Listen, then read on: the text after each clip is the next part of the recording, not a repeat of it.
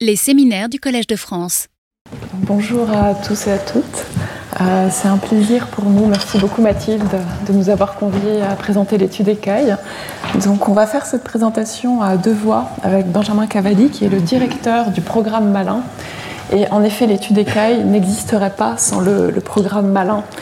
Euh, les, deux projets, les deux projets sont très connectés et on va essayer justement de vous montrer euh, par ces diapositives cet esprit de co-construction. Alors je vais te laisser te présenter Benjamin, puis je reprendrai la parole après. Très bien. Euh, bonjour à tous, on est ravis. Merci beaucoup euh, Mathilde Touvier de nous avoir conviés. Euh, on est honorés. donc moi je suis Benjamin Cavalli, je suis le directeur de l'association et avant d'être directeur de l'association, j'ai notamment travaillé beaucoup sur les problématiques de l'aide alimentaire parce que j'étais ancien responsable de l'aide alimentaire à la Croix-Rouge. Voilà. Très bien. Je me présente rapidement, mais je suis euh, chercheur en épidémiologie santé publique à l'INSERM au CRES, dans une équipe qui est dédiée à la recherche sur les déterminants précoces de la santé. Autrement dit, on s'intéresse vraiment à tous ces facteurs qui interviennent pendant la période dite des 1000 premiers jours, donc de la préconception jusqu'aux deux ans de l'enfant, et qui peuvent interférer avec un, un, développement harmonieux à la fois du fœtus et ou du jeune enfant, et ainsi impacter sa santé à plus ou moins long terme. Et l'équipe IRO a véritablement joué un rôle pionnier dans ce domaine de recherche en France, à la faveur notamment de ces deux cohortes de naissance que vous connaissez peut-être, Eden et Elf, qui sont coordonnées euh, dans l'équipe. Alors je vais commencer par vous donner quelques éléments de contexte concernant euh, les disparités sociales liées à la nutrition, mais euh, très précocement, donc dans cette première année ou ces deux premières années de vie. Et par nutrition ici, bien évidemment, je vais avoir euh, l'approche PNNS, nutrition au sens large, euh, dont Mathilde vous a euh, parlé, à la fois l'alimentation, mais aussi l'activité physique, les comportements sédentaires, voire le sommeil. Et pour commencer, en ce qui concerne les pratiques alimentaires parentales pendant la première année de vie, donc vous connaissez sans doute la recommandation de l'OMS d'allaiter au moins six mois. Eh bien, on constate que la fréquence d'initiation à l'allaitement, d'une part, mais aussi euh, la durée d'allaitement est d'autant plus importante que les familles sont euh, plus favorisées euh, socialement. A l'inverse, le lait de vache en tant que source principale de lait pendant la première année de vie, ce qui n'est évidemment pas du tout adapté aux besoins nutritionnels du jeune enfant, est une pratique qu'on voit dans les milieux plus précarisés, euh, ce qui correspond évidemment à un gros problème de, santé publique. Concernant la diversification alimentaire, donc Mathilde l'a dit tout à l'heure, la recommandation va dans le sens de ne pas euh, commencer l'introduction d'aliments solides avant les 4 mois de l'enfant, mais de ne pas non plus la diversifier euh, après 6 mois. Et on constate là encore que l'adhésion à cette recommandation est davantage suivie dans les familles plus favorisées socialement. Et enfin, avec des méthodes d'épidémiologie nutritionnelle, on peut élaborer ce qu'on appelle des profils alimentaires. Et je suis sûre que Mathilde a dû vous en parler dans des sessions précédentes.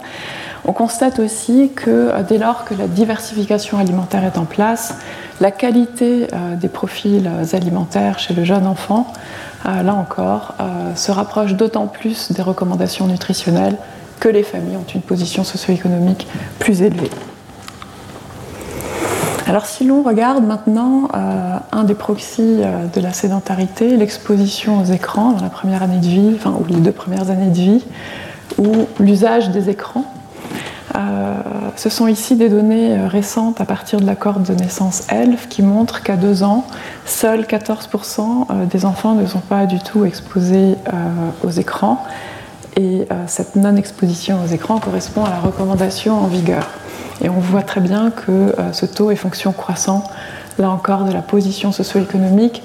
Euh, je préciserai que quand on s'intéresse enfin, en épidémiologie pédiatrique, on approche souvent la, position socio-économique par rapport à des caractéristiques socio-économiques des parents. Donc ici, c'est le niveau d'instruction, au niveau d'études, euh, qui est donc souvent utilisé comme un, comme un proxy de la position socio-économique. J'ai également mis ici une figure qui vous illustre, toujours dans ELF, euh, figure qui a été publiée très récemment dans le BEH. Euh, vous avez en, ordonnée le temps moyen, d'écran quotidien chez, l'enfant à différents âges, euh, en abscisse, 2 ans, 3 ans et demi, 5 ans et demi. Et en fait, les traits, les courbes sont d'autant plus foncées que la position socio-économique est plus faible. Et donc là, on voit clairement un gradient social avec un temps d'écran qui augmente au fur et à mesure que la position socio-économique euh, diminue. Ces inégalités ou disparités sociales précoces euh, des comportements est également observées euh, pour l'activité physique et les routines du sommeil. Alors j'ai illustré euh, ces inégalités d'une autre manière ici au niveau territorial. Vous avez à gauche le taux d'initiation à l'allaitement dans ELF et à droite le temps moyen quotidien d'écran. on voit que, alors que le taux moyen d'initiation à l'allaitement est de 70% dans ELF, eh bien, euh, il y a de fortes disparités territoriales. Euh, plus les couleurs sont foncées, je ne sais pas si on le voit très bien, mais plus le, taux euh, augmente. Et puis pour le temps d'écran, donc illustré à 2 ans et 3 ans et demi ici, les couleurs sont d'autant plus foncées que le temps d'écran est plus important. Donc là encore, disparité territoriale assez évidente. Et on constate notamment qu'au nord de la France, à la fois on a les plus faibles taux d'initiation à l'allaitement, mais aussi euh, les durées d'écran euh, les plus importantes. Euh, par ailleurs, je fais une petite parenthèse dans un travail de, thèse actuellement dans l'équipe porté par Camille Le Gall. On voit aussi que c'est dans le nord de la France que les prévalences du surpoids chez l'enfant de 3 ans et demi sont les plus importantes aussi. Alors évidemment, ces disparités sociales précoces des différents comportements de la balance énergétique euh, comportements qui, on le sait, s'installent ensuite sous forme d'habitudes tout au long de la vie, participent à construire des inégalités sociales de santé. J'ai pris ici l'exemple de la surcharge pondérale chez l'enfant, le surpoids, obésité incluse.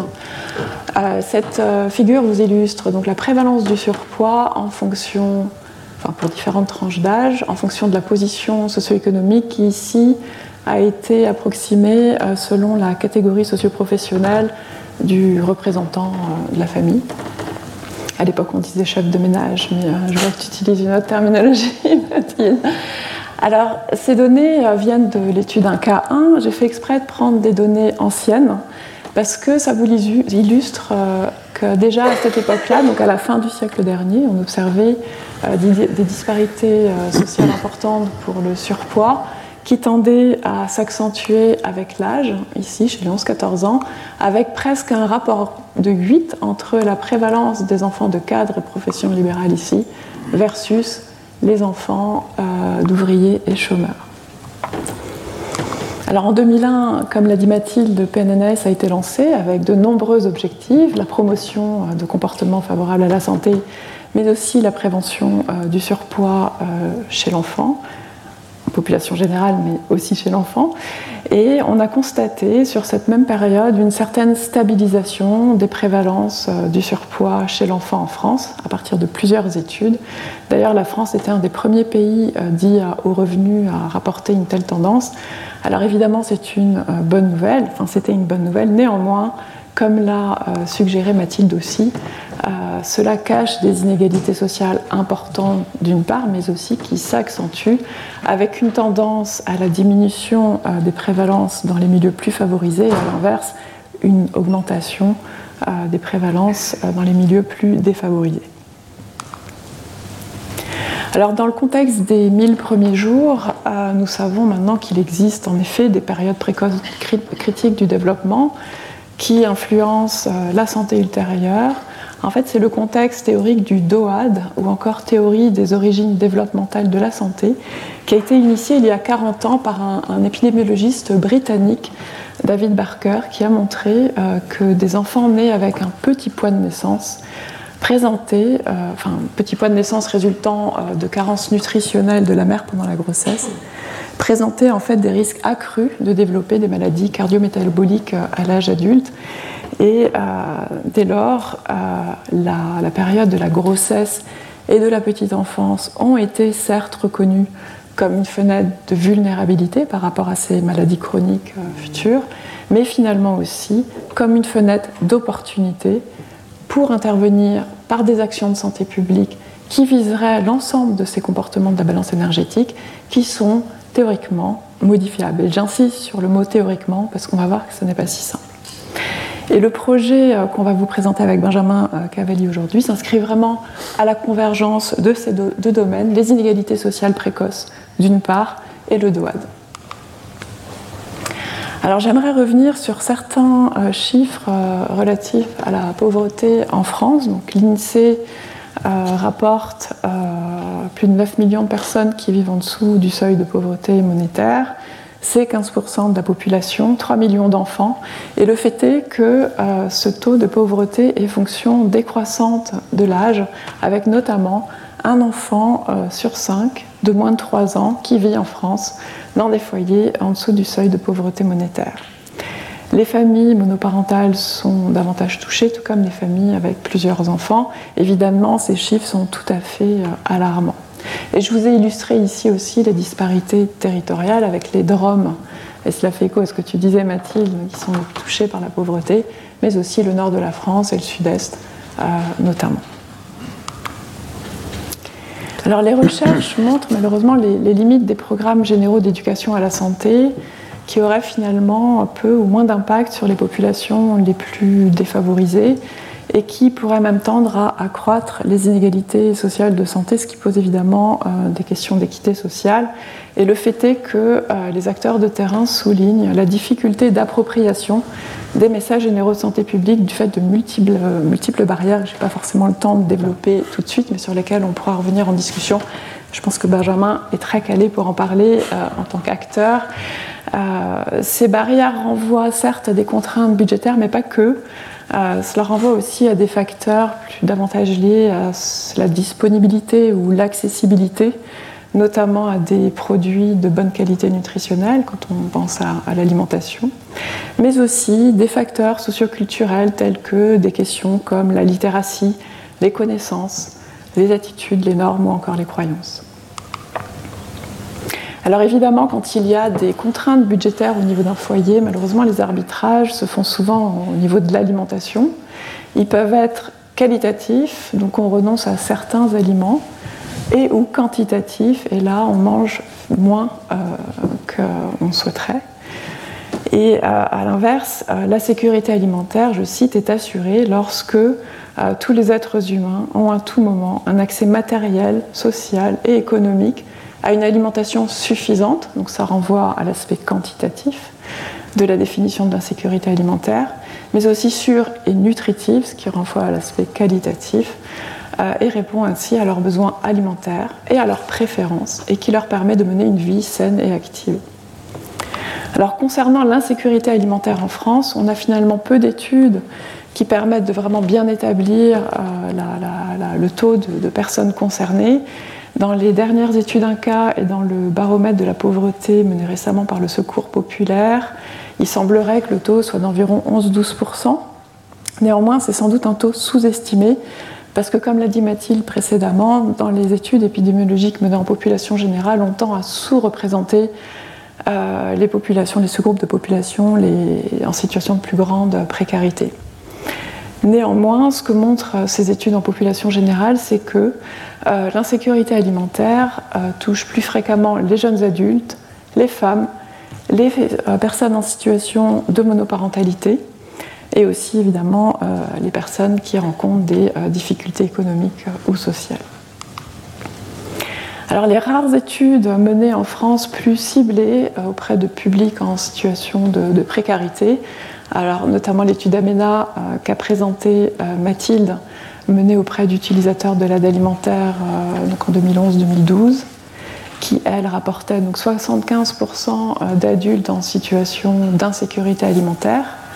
Ce taux a été confirmé dans une enquête qui a été menée en 2013 euh, par le SAMU social de Paris, l'étude euh, menée donc en Ile-de-France auprès de familles euh, sans domicile hébergées par le 115, qui rapportait également un taux d'insécurité alimentaire d'environ 77%. Et comme l'a évoqué Mathilde, l'insécurité alimentaire est donc la faim euh, côtoient également des prévalences euh, de surpoids et d'obésité tout à fait alarmantes. Finalement, là, chez les femmes euh, dans Abena ou les mères dans l'étude en femmes, on voit qu'il y a 30 points de plus de surpoids ou d'obésité relativement à, l'enquête OBEPI à gauche de la diapositive. Et puis, notamment dans l'étude en femmes, des taux importants d'anémie ont été rapportés chez les mères et chez les enfants. Ceci illustre ce qu'on appelle le paradoxe faim-obésité, qui renvoie à cette notion de double fardeau euh, de la malnutrition, à la fois par carence et par excès, qui n'est donc euh, pas le seul apanage des pays dits euh, à bas revenus, mais qui concerne aussi des sous-groupes de population dans des pays à haut revenu, notamment la France. Alors, dans un contexte d'insécurité alimentaire croissant, L'aide alimentaire est évidemment très précieuse. D'ailleurs, comme tu l'as évoqué Mathilde, le, nombre de, personnes y recourant augmente. Alors les chiffres ne sont pas si simples hein, parce que ce n'est pas évident de mesurer précisément euh, le nombre de personnes y recourant, mais voilà, on est passé quand même de 2,8 millions environ en 2012 à 7-8 millions hein, depuis la crise sanitaire. C'est une solution évidemment importante, néanmoins, ça reste une solution d'urgence qui ne permettra pas de répondre à l'enjeu des inégalités d'accès à l'échelle de la population à des aliments de bonne qualité nutritionnelle. Et il a été montré que euh, seul un quart euh, des personnes en situation d'insécurité alimentaire en fait y recouraient véritablement. Et d'ailleurs, certaines limites de l'aide alimentaire sont souvent euh, évoquées. Le fait qu'elle repose sur un modèle économique qui soit incertain, car dépendant de subventions, elle est associée à certaines contraintes administratives, notamment il faut pouvoir justifier d'un certain seuil de revenus, donc il y a des effets seuil, une certaine stabilité de logement, et euh, il y a une certaine complexité administrative à pouvoir y recourir qui dépend d'ailleurs des associations et des territoires. Il peut y avoir des difficultés pratiques d'accès, souvent l'aide alimentaire, c'est un certain jour de la semaine à l'autre bout de l'agglomération, à des horaires très précis. Il faut souvent faire la queue euh, devant tout le monde, ce qui peut engendrer un sentiment de stigmatisation. Euh, certaines personnes qui y recourent décrivent en effet un sentiment de honte et d'échec, voire euh, de non-légitimité au sens où, je cite, d'autres en ont plus besoin que moi. Et par ailleurs, son contenu n'est finalement que très peu adapté aux besoins nutritionnels du jeune enfant qui sont évidemment très spécifiques. Et l'ensemble de ces limites explique en partie le fait que le non-recours à l'aide alimentaire est euh, important, même si euh, il n'est pas simple à mesurer et on n'a pas vraiment de chiffres euh, sur ce point. Alors on comprend bien que pour atteindre plus efficacement les populations et les familles en situation de plus grande vulnérabilité, il est important de développer, de mettre en œuvre et aussi d'évaluer des interventions de santé publique qui soient adaptées, proportionnées, voire ciblées. Et c'est d'ailleurs inscrit euh, dans les recommandations euh, récentes en santé publique. Néanmoins, pour euh, renforcer l'équité sociale de ces actions, il nous semble vraiment très important de mobiliser aussi des leviers structurels, en plus de la seule information, pour renforcer le pouvoir d'agir des personnes les plus vulnérabilisées. Néanmoins, très rares sont les études interventionnelles en santé publique menées auprès de familles en situation de vulnérabilité sociale qui sont connus pour être difficiles à enquêter. Et ça, ça veut dire beaucoup de choses. Ça veut dire difficile à échantillonner, difficile à identifier, difficile à atteindre, difficile à convaincre de participer, difficile à interroger et difficile à suivre dans le temps. Ça explique en, partie pourquoi euh, les sous-groupes de population les plus euh, précarisés sont euh, le plus souvent sous-représentés dans les études épidémiologiques, et d'où l'importance aussi d'études plus ciblées avec des outils adaptés. Et donc je passe la parole à Benjamin, qui va à présent vous parler du programme Malin, qui s'inscrit vraiment dans ce contexte-là. Merci beaucoup Sandrine. Euh, avant de passer le premier slide, ce qui va être important, euh, c'est de comprendre les éléments de constat qui ont amené euh, notre démarche. On a lancé notre démarche il y a un peu plus de 14 ans. Je ne vais pas les détailler parce que Sandrine l'a très bien fait, mais c'est important en fait de les synthétiser. Nous, il y a 14 ans, effectivement, les sociétés savantes de pédiatrie avaient identifié l'importance de la période des 1000 premiers jours. Et, Sandrine a cité les raisons. C'est à la fois l'impact santé, mais aussi euh, la fenêtre d'opportunité que ça représente, l'alimentation et les enjeux nutritionnels remontent dans la préoccupation des parents. La fameuse question des inégalités sociales de santé, avec aujourd'hui une situation qui s'aggrave. Alors non pas que les parents sont un peu plus perdus que ne l'étaient auparavant par rapport à la crise qu'on peut traverser, mais euh, il y a la fameuse, une fois qu'on a compris 5 fruits, 5 légumes, il faut pouvoir les acheter. Et là aujourd'hui, on a deux éléments alarmants. de notre côté, avec des données récupérées en sortie de caisse, on voit qu'on a une diminution très forte euh, de la consommation euh, du lait infantile, euh, notamment deuxième et troisième âge. Et là, c'est absolument pas l'allaitement qui prend le relais, c'est plutôt l'augmentation du lait de vache clairement, euh, l'arbitrage budgétaire euh, est en train de s'opérer de manière importante, surtout que les prix de ces produits ont augmenté. Et la deuxième chose, et ça c'est plutôt euh, nos amis de famille rurale qui l'ont mis en évidence, on a aussi un impact sur la consommation des fruits et légumes avec la raison du levier budgétaire comme contrainte principale pour pouvoir les acheter. Et le troisième élément hyper important pour nous également, c'est à la fois l'intérêt mais aussi les limites de l'aide alimentaire. Euh, Sandrine l'a montré, ça ne touche pas tout le monde et euh, vous allez voir, euh, on apporte aussi des solutions parce qu'on ne trouve pas toujours, une fois qu'on a passé la porte, on n'y trouve pas toujours, les parents en tout cas de jeunes enfants n'y trouvent pas toujours les bons conseils et les bons produits. Ce qu'on a essayé de faire d'un peu différent, on va dire, dans Malin, si on devait résumer notre démarche, c'est deux choses. La première, c'est de mettre des organisations venant d'environnements différents autour de la table. Et ça, en fait, euh, ça nous, enfin, on a un combat commun qui est l'amélioration de la situation nutritionnelle des enfants en bas âge euh, vivant dans des familles en situation précaire. Donc ça, c'est le combat de tout le monde. Et euh, surtout, ça va nous permettre en fait de récupérer des expertises et des regards croisés.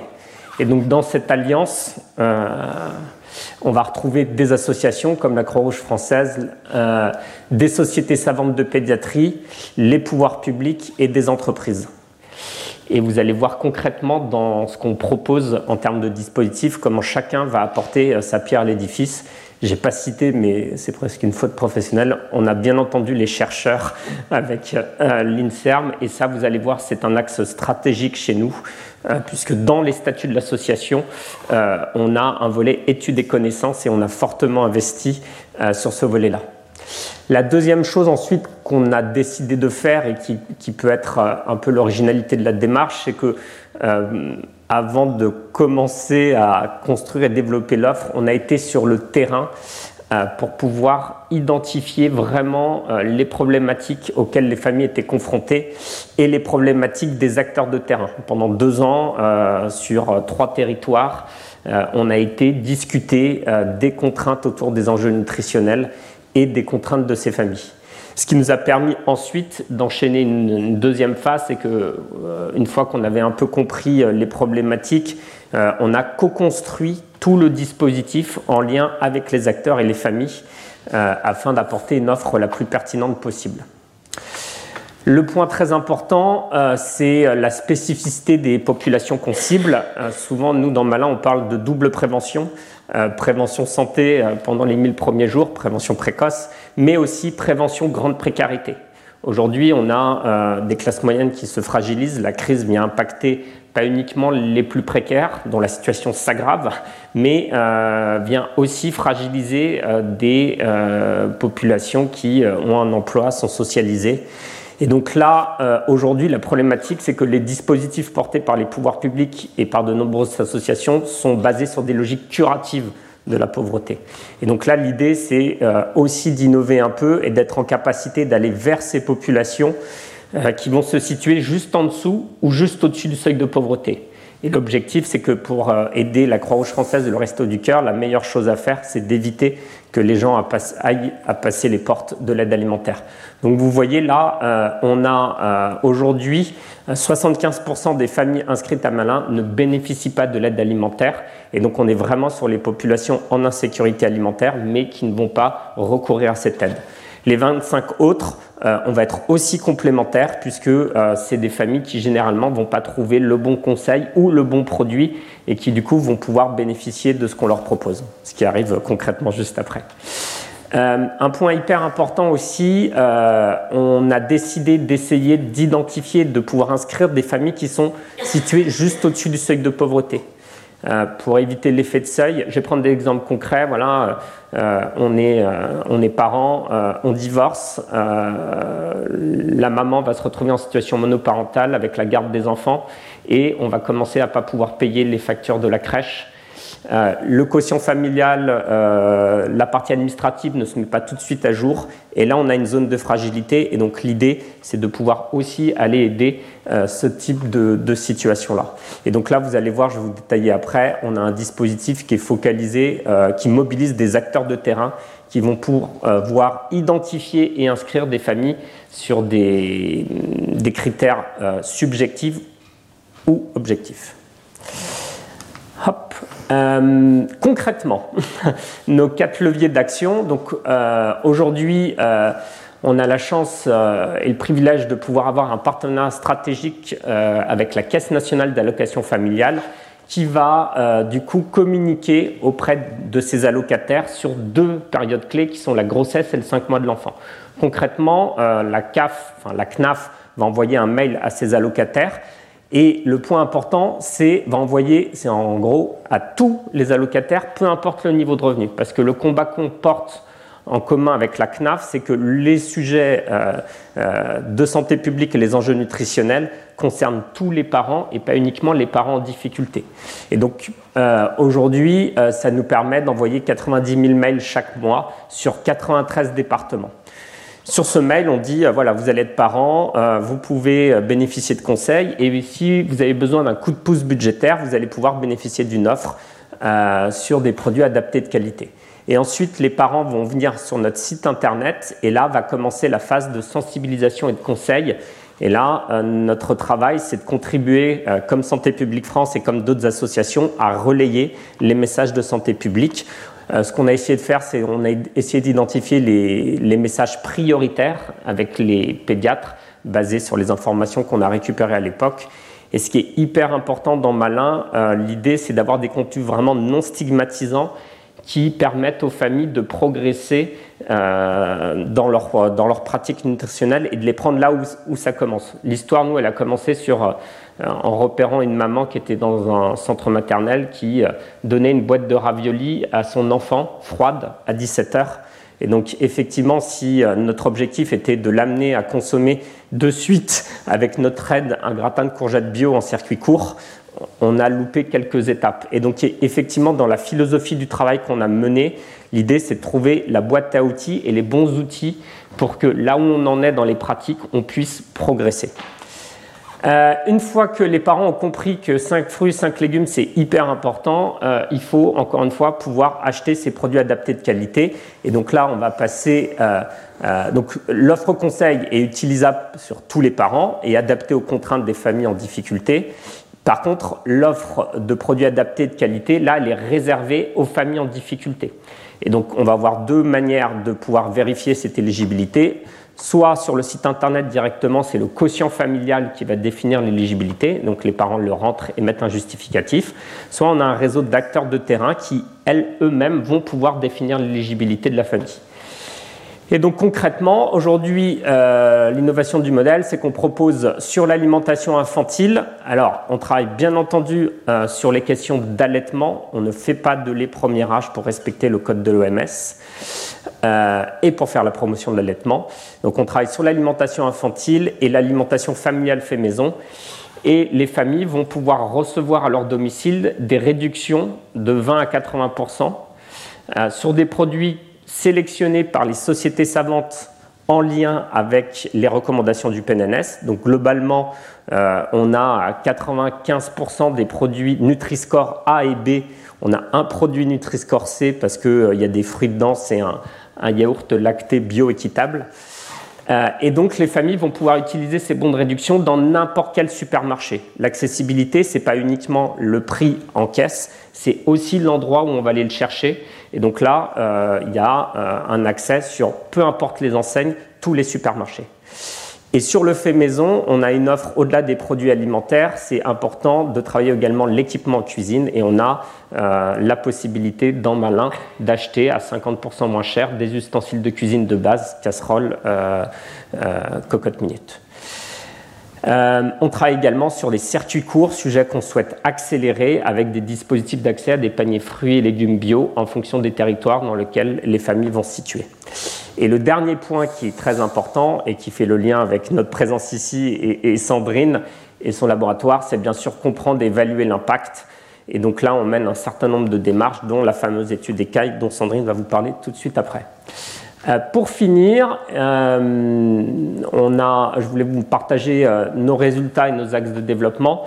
Donc on a changé d'échelle, on a, vous voyez, travaillé sur un nombre de territoires limité pendant très longtemps et depuis 2021, on est passé à l'échelle nationale et là on a eu une véritable accélération. Aujourd'hui, on touche 130 000 enfants et leurs familles, enfin 130 000 enfants entre 0 et 3 ans et leurs familles euh, sur 93 départements. C'est, euh, alors c'est à la fois beaucoup, mais euh, ce n'est que 20% des familles éligibles et donc on a pour volonté d'accélérer. sur les territoires sur lesquels on est, pour renforcer notre impact, aujourd'hui on est sur quatre départements, on mobilise les acteurs de terrain et avec ces acteurs de terrain on travaille la formation pour qu'ils puissent être mieux en mesure de parler d'alimentation, euh, l'exemple qu'on prend souvent pour expliquer notre démarche, c'est que, par exemple, un acteur comme la PMI, qui rencontre souvent les familles, euh, va avoir des difficultés pour travailler sur des situations compliquées. Il y a des mamans qui arrivent avec un biberon de coca. Et en fait, généralement, quand on prend le PNNS et cette situation-là, ça fait des étincelles. Et la maman ne revient pas toujours. Et donc, nous, on a essayé de comprendre, d'expliciter en disant, bah voilà, l'important, c'est de commencer par comprendre pourquoi il y a le biberon de coca c'est peut-être un problème d'information, c'est peut-être parce que le rempli, généralement, c'est pour calmer l'enfant et qu'elle voit, ça lui fait plaisir. Et ensuite, on va travailler avec le professionnel pour que petit à petit, ce biberon de coca soit dilué dans l'eau et qu'au bout de trois semaines, euh, le biberon d'eau puisse être la solution. Euh, voilà, ça c'est pour illustrer le travail qu'on mène avec les professionnels et on a des premiers résultats positifs sur des études qu'on a menées en interne ou avec des instituts de sondage parce que voilà, l'étude écaille est superbe mais euh, on n'aura pas les résultats tout de suite. Les derniers points, c'est les axes de développement. Euh, on a vocation à accélérer et passer inscrire au moins 50% des enfants éligibles et plus de 250 000 enfants. Euh, on a notamment un enjeu sur les DROM sur lequel on est en train de mener euh, une étude de faisabilité euh, grâce au soutien de, l'État. et on veut également renforcer la mobilisation des familles à grande échelle. Aujourd'hui, les familles parlent de nous sur les réseaux sociaux et l'idée, c'est de pouvoir accélérer ce levier-là. Et bien entendu, renforcer notre offre. On a encore un travail à mener sur la partie conseil et euh, sur la partie budgétaire euh, en finalisant euh, l'assiette idéale du PNNS. voilà, le dernier point hyper important, enfin il y en a deux derniers, puis je repasse la parole à, Sandrine, c'est que pour nous c'est aussi hyper important d'être articulé avec les stratégies portées par les pouvoirs publics. On n'est qu'un levier de diffusion. et donc nous, on a eu l'opportunité d'être intégré à la stratégie nationale de lutte contre la pauvreté. Euh, et donc là, on va retrouver la partie inégalité sociale. Et pour nous, c'était hyper important également d'être intégré au PNNS 4 euh, pour avoir le volet inégalité sociale de santé. Et donc aujourd'hui, on travaille avec les équipes euh, pour pouvoir poursuivre ces logiques-là sur les nouveaux programmes qui sont en train de se préparer, notamment le pacte des solidarités.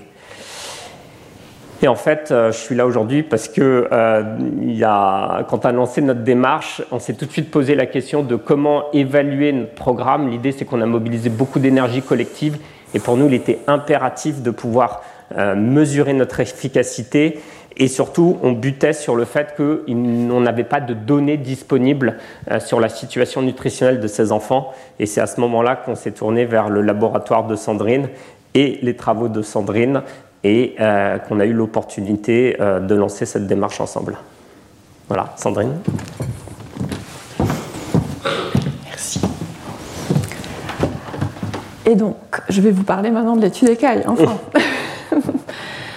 je voulais commencer par quelques dates historiques euh, de ce projet. en 2012, donc, Benjamin nous a contactés, on a commencé de développer ensemble le protocole de l'étude, les outils, les questionnaires. Euh, et donc euh, tout cela dans un esprit vraiment de co-construction avec les différents partenaires historiques du programme Malin et euh, les partenaires aussi de l'implémentation. donc ça c'était 2012-2013. De, de 2014 à 2016, et j'insiste sur ces trois années, On a essayé d'obtenir les autorisations administratives pour pouvoir conduire cette étude correctement euh, mais on s'est heurté à un vide juridique en fait euh, par rapport au statut de cette étude. En fait, la recherche interventionnelle en santé publique était peu cadrée à l'époque. Je ne sais pas si ça s'est vraiment amélioré avec la loi Jardet. En tous les cas, ça permet de comprendre pourquoi la France est si en retard euh, par rapport à ce genre de, de recherche, notamment par rapport aux pays anglo-saxons, voire les euh, pays, euh, nos voisins européens, mais je ferme la parenthèse. Et enfin, en 2017, on a pu enfin démarrer euh, l'étude en tant que telle. Donc cela vous illustre le temps long qui peut être associé à ce type de recherche. Alors, écaille, qu'est-ce que c'est? Je suis sûre, Mathilde, que tu as parlé des essais contrôlés randomisés. Donc, c'est un essai contrôlé randomisé. Donc, démarré en 2017, avec comme premier centre d'investigation le CHU de Lille, et en particulier son centre d'investigation clinique et euh, sa maternité, donc la maternité Jeanne de Flandre.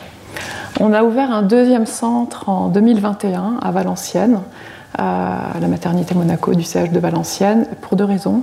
D'une part, essayer euh, d'accélérer euh, les inclusions dans l'étude et par ailleurs aussi diversifier les profils des familles incluses dans l'étude écaille. Donc dans cette étude, des femmes enceintes en situation de vulnérabilité sociale sont repérées euh, en maternité pendant euh, leur consultation prénatale par des soignants sur la base d'un questionnaire dit d'éligibilité.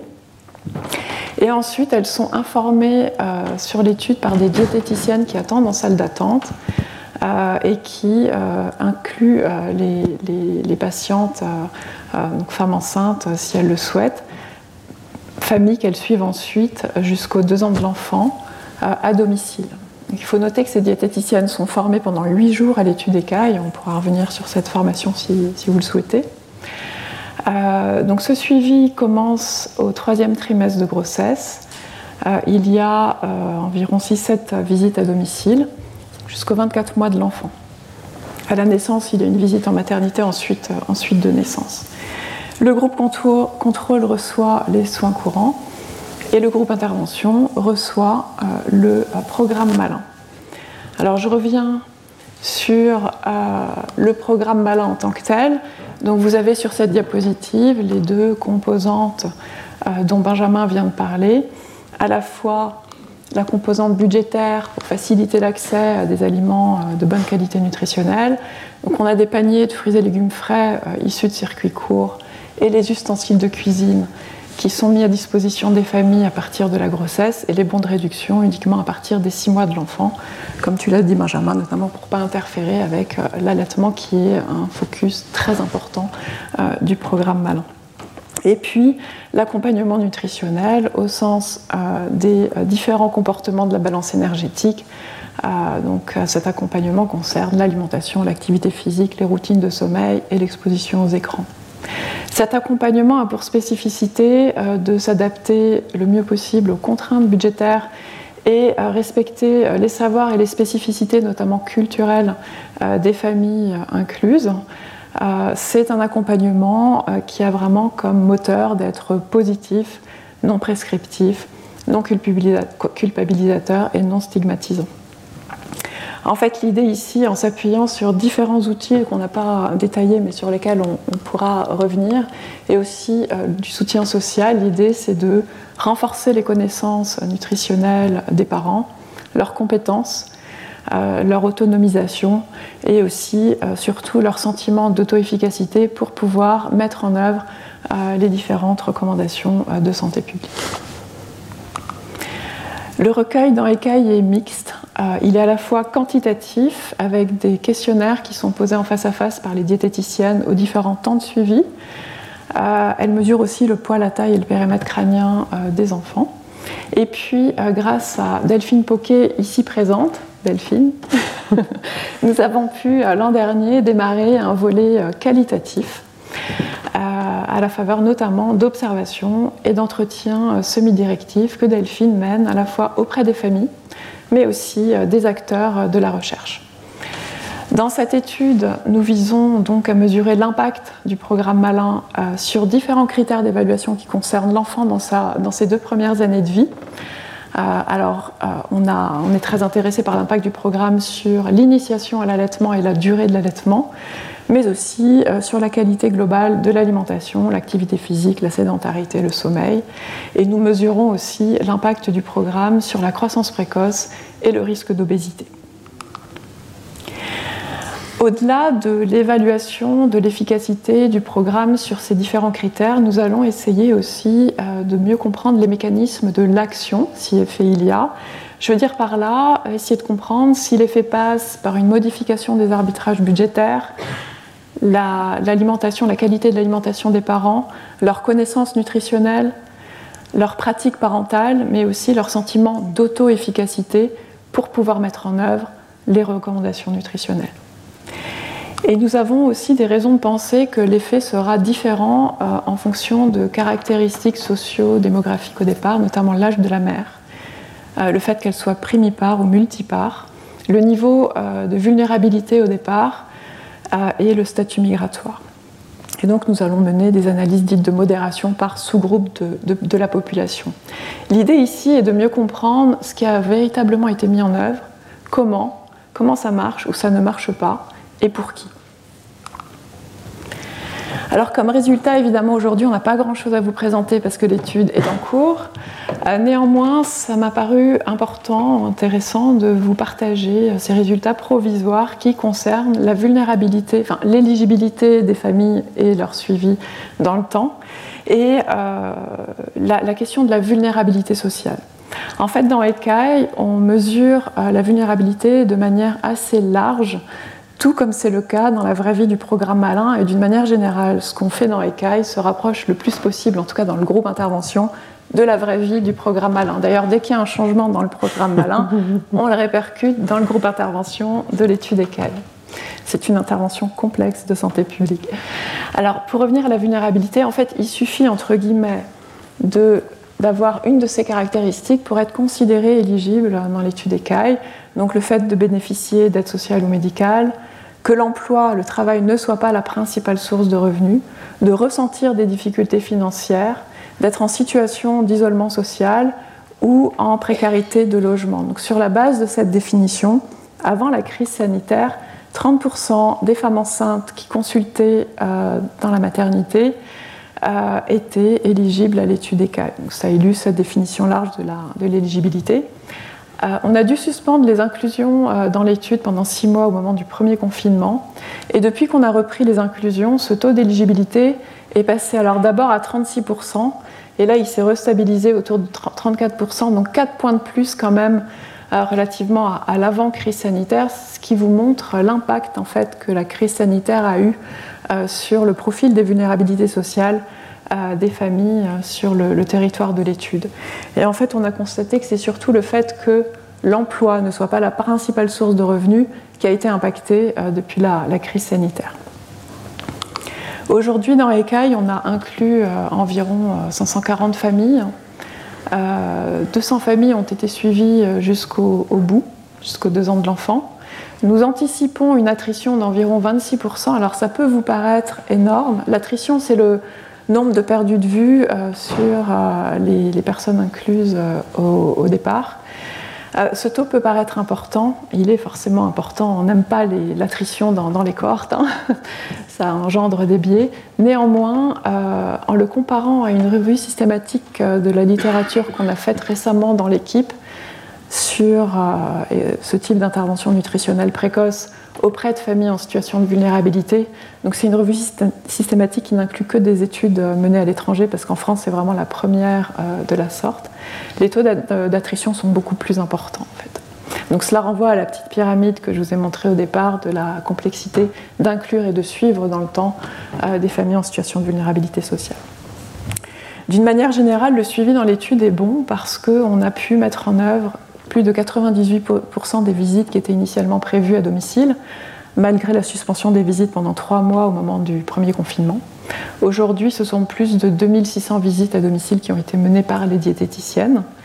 Et on a 98% des questionnaires qui sont complètement euh, complétés, euh, de même que les mesures anthropométriques. Et ça, c'est vraiment une très bonne nouvelle parce qu'en épidémiologie, euh, on n'aime pas non plus les valeurs manquantes.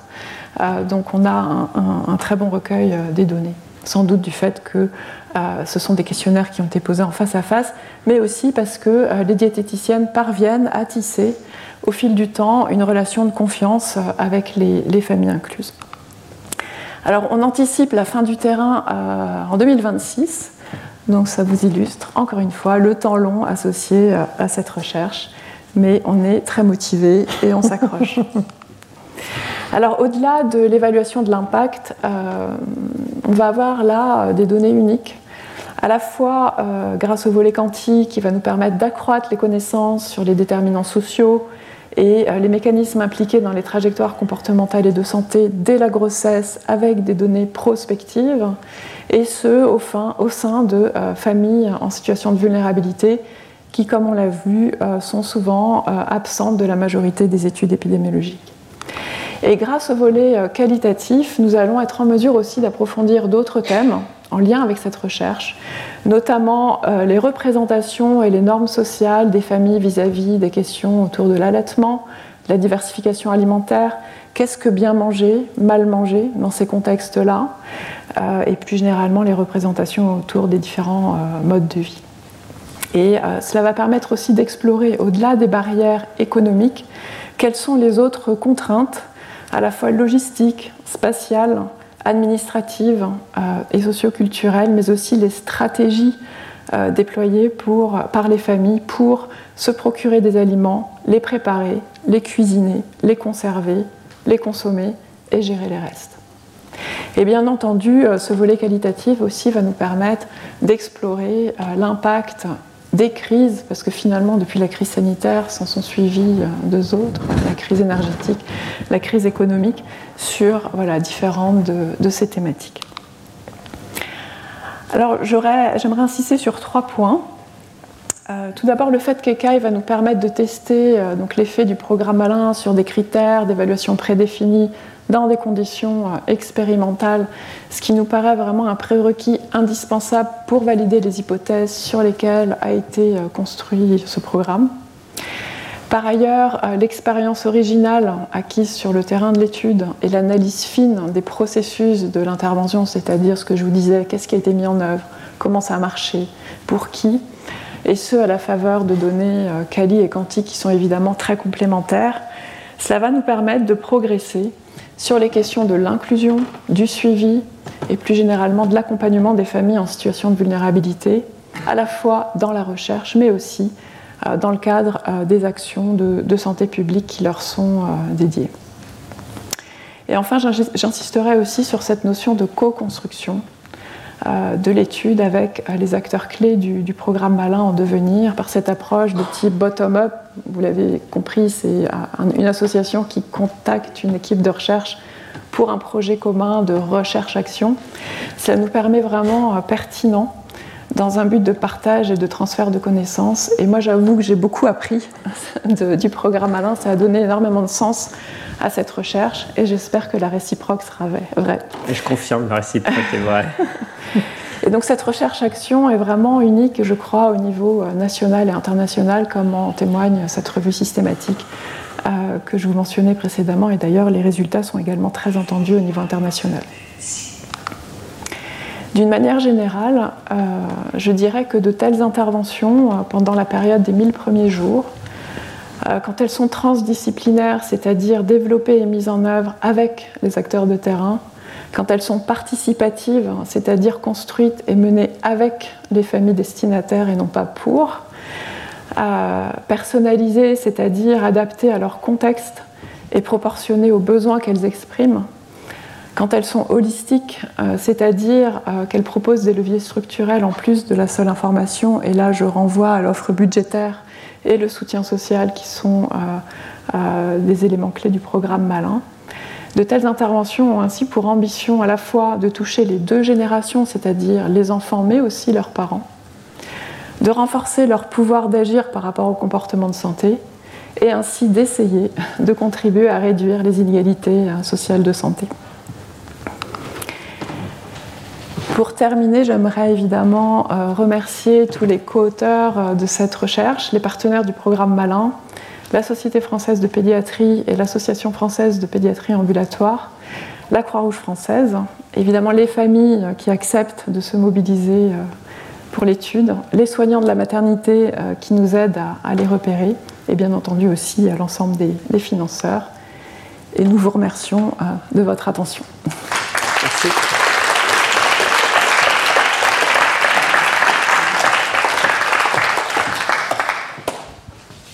Alors un très très grand merci euh, à vous deux euh, pour, cette, pour cette présentation. Alors cette euh, recherche, hein, je parle sur l'aspect recherche, extrêmement originale, extrêmement exigeante comme, comme tu l'as exprimé, comme on l'a, on l'a perçu, et puis nous on l'a, on l'a vu un petit peu voilà, te, suivre dans tes aventures au quotidien. C'est, c'est absolument fondamental, c'est très complémentaire de ce qu'on peut faire nous en termes d'observation dans Nutrinet. Après à un moment il faut mettre les mains dans le cambouis, y aller, et c'est exactement ce que fait Sandrine et toute son équipe.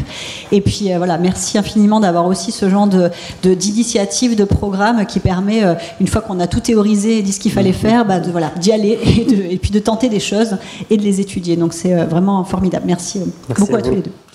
Retrouvez tous les contenus du Collège de France sur www.colège-2-france.fr.